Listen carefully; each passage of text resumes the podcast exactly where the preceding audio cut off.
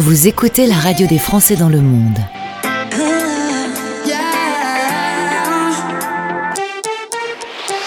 Le podcast. On va retrouver maître Emmanuel Andres, euh, avocate, euh, experte dans le droit international privé des personnes et de la famille. Il faut quand même se rendre compte, quand on est français expatrié, que ce sont des sujets qui doivent pouvoir être abordés, et même euh, au plus tôt au mieux. Maître, bonjour. Bonjour. Qu'on s'est connu grâce à un Instagram qui s'appelle Je réussis mon expatriation. Évidemment, ça a alerté un petit peu mes petites antennes d'animateurs radio en me disant mais que fait Emmanuel? Est-ce que vous pouvez présenter euh, l'objet de cet Instagram justement? Oui, bien sûr, avec plaisir. Euh, Merci de m'avoir invité. Euh, écoutez, ça fait 20 ans que je fais du droit international privé des personnes et de la famille, hein, que je m'occupe euh, de Français établis à l'étranger ou d'étrangers établis en France. Et au bout de 20 ans, je me suis rendu compte que la méconnaissance de cette matière était toujours aussi importante et qu'il fallait vraiment œuvrer pour sa vulgarisation et participer vraiment à la à, à- à son développement pour que les, les personnes soient beaucoup plus averties euh, des effets de de- d'établir sa résidence à l'étranger euh, sur le plan personnel et sur le plan familial parce que les conséquences juridiques sont extrêmement importantes et immédiates. On a créé cette radio justement parce qu'on nous dit toujours on a besoin d'informations, on cherche de l'info. Euh, mais alors, quand on s'expatrie, il y a, y a une longue liste de choses à faire la maison, les enfants, changer de vie, le travail, etc. Et peut-être que ce sujet de la filiation, du mariage, de la séparation, de la succession, c'est peut-être un sujet qui est euh, finalement un peu laissé de côté de temps en temps. Et pourtant, il est euh, très important. Oui, c'est l'angle mort. Euh, je discutais l'autre jour euh, avec euh, avec une, une, femme qui est expert en, en, finance, qui me disait c'est vrai qu'en France on a la culture de la paperasse, donc on va s'occuper de la sécurité sociale, on va s'occuper des impôts, on va s'occuper évidemment du visa, du titre de séjour, etc., etc. Et une fois qu'on a fait ça, on a l'impression que bon, on va s'occuper du logement, de la scolarité des enfants, etc., des différentes inscriptions, et on accumule toutes ces immatriculations, ces inscriptions, ces papiers, et on a l'impression d'avoir abouti. Et en fait, on n'a pas traité le plus important. Parce qu'autant la sécurité sociale, les impôts, ça se règle, autant un problème de droit international privé qu'on n'a pas vu venir, il est très très très compliqué de le régler euh, dans de bonnes conditions, alors qu'il existe des, des, des, moyens, des solutions pour prévenir et anticiper les éventuels conflits, et pas seulement des conflits intrafamiliaux, divorces, etc., mais des difficultés. Euh, je pense par exemple à l'établissement de la filiation. Euh, si on tarde trop à, à faire transcrire euh, l'acte de naissance de son enfant à l'état civil français auprès du consulat et qu'on s'en préoccupe uniquement au moment du retour ou au moment des vacances pour faire établir le passeport, parfois c'est trop tard parce qu'il y a un problème dans l'acte de naissance étranger. Euh, donc ce sont toutes ces questions en fait que je traite euh, sur sur ce compte Instagram. Vraiment prévenir, prévenir plutôt que guérir. Ça fait plus de 20 ans que je que j'essaie de guérir entre guillemets, en tout cas que je me sens très pompier de service. Et ce compte Instagram, il est vraiment euh, dans la prophylaxie et dans le préventif. Alors, ce qu'on pourrait dire euh, pour euh, faire simple dès le début, c'est que il faut savoir que le droit du pays où, où vous résidez s'impose par rapport euh, à celui du droit français. Peut-être qu'un certain nombre d'expats se disent bon ben voilà, justement, si on parle de euh, de- d'une naissance, on va faire comme en France. Sauf que euh, bah, il faut s'adapter au pays où on se trouve et, toutes ces règles, on, forcément, à part quand on est euh, spécialiste en droit international, on, ne le sait pas forcément. Exactement. L'immense majorité de mes clients me disent à l'issue de la première consultation en contentieux, hein, euh, mais maître, ce, ce- n'est pas possible.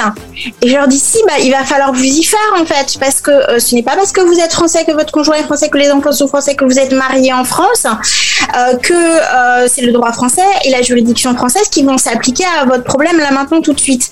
Les règlements européens et, les conventions bilatérales, et également les conventions internationales de l'AE, euh, sont le fruit de négociations et ces négociations ont abouti à retenir un facteur de rattachement qui est contre-intuitif pour la plupart de nos compatriotes. C'est, vous l'avez dit, euh, la loi de la résidence habituelle ou la juridiction de la résidence habituelle. La résidence habituelle pour une famille, c'est là finalement où on scolarise ses enfants. C'est là où on travaille, c'est là où on a établi, où on a son, logement, c'est à distinguer, je, j'insiste, de la résidence légale, le, le, fait d'avoir un titre de séjour, un visa. On peut très bien avoir sa résidence habituelle avec un visa qui est expiré. Je pense par exemple au conjoint, conjoint suiveur, au conjoint d'expatrié qui a l'autorisation de travail. la, la communauté de vie n'existe plus. On perd le visa, le residence permit, et en fait, on peut avoir encore sa résidence habituelle et le divorce à régler, la résidence habituelle des enfants, tous les problèmes de responsabilité parentale. Euh, donc, il faut savoir qu'à partir du moment où on met un pied hors de France et on établit sa résidence familiale à l'étranger, oui, très, euh, euh, potentiellement et très vraisemblablement, c'est la loi de la, juridiction et la loi étrangère qui vont s'appliquer. Alors, on va pas parler d'un truc très très cool, mais bon, on va parler, hop, un divorce avec des enfants. On se dit, bon, bah voilà, il y aura un système de garde qui va être mis en place. Ouh, il faut faire attention parce qu'on peut vite se retrouver dans une situation extrêmement périlleuse, illégale. Si on revient par exemple, le coup classique, on s'engueule et on rentre en France avec ses enfants, ça peut être euh, très lourd. Exactement. C'est vraiment la dernière des choses à faire. Euh, je reçois régulièrement des personnes qui se décomposent devant, devant moi, dans mon bureau, quand je leur explique qu'il ne fallait surtout pas rentrer. Euh, la première chose que va faire le conjoint, c'est euh, de déposer une main courante en parlant d'abandon du domicile conjugal et du fait que les enfants ont été déplacés de manière illicite. Ça relève de l'enlèvement international. On ne rentre pas en France sur un coup de tête.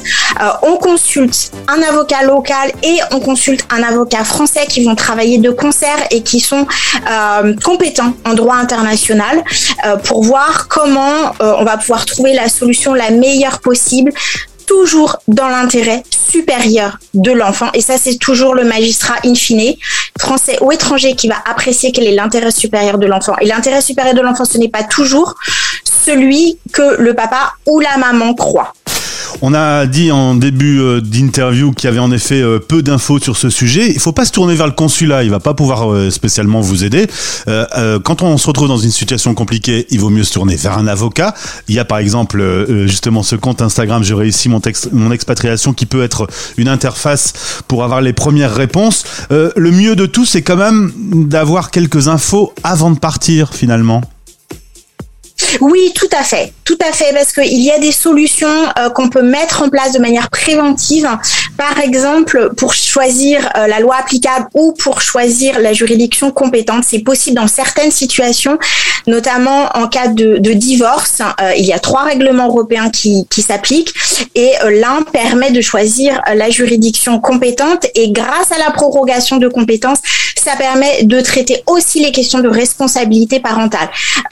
vraiment, j'insiste sur la différence entre couples mariés et non mariés. Il y a beaucoup plus de protection euh, pour les parents mariés en matière de responsabilité parentale, à la différence des couples non mariés qui verront le différent sur la responsabilité parentale traité par la juridiction et la loi de la résidence habituelle de l'enfant. Euh, il faut voir toutes ces questions en amont, euh, les voir de manière positive, voir qu'on va anticiper sur d'éventuels conflits. Et s'il n'y a pas de conflit, tant mieux, on n'aura pas anticipé pour rien parce qu'il y a d'autres mesures à prendre en matière de succession pour protéger son conjoint et protéger ses enfants. Tout ça fait partie, euh, pour moi, des, des, des réflexes qu'on doit avoir avant de partir à l'étranger ou quand on vient d'arriver à l'étranger ou même quand on n'en a jamais entendu parler euh, et qu'on est établi à l'étranger euh, de longue date. Il n'y a jamais de, de date butoir pour se faire ou il n'est jamais trop tard, mais il faut prendre le maximum d'informations parce que généralement, quand un problème survient, il est beaucoup trop tard pour, pour trouver une solution adaptée aux deux, alors qu'on peut être quand même d'accord sur l'essentiel euh, quand on s'entend bien. Maître, merci. il n'est pas trop tôt quand on est célibataire pour se poser des questions. Pardon. C'est pas grave. Je disais, Maître, merci d'avoir répondu à ces questions. Évidemment, on peut pas aborder ces sujets comme ça en quelques minutes.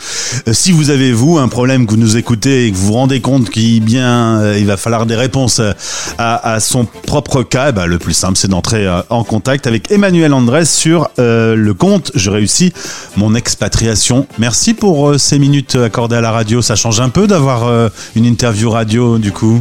Oui, ça me fait très plaisir. Merci beaucoup. Eh ben, au plaisir de se retrouver. Puis on abordera peut-être ensemble en détail des sujets plus précis dans les prochaines semaines. Belle journée. Avec plaisir.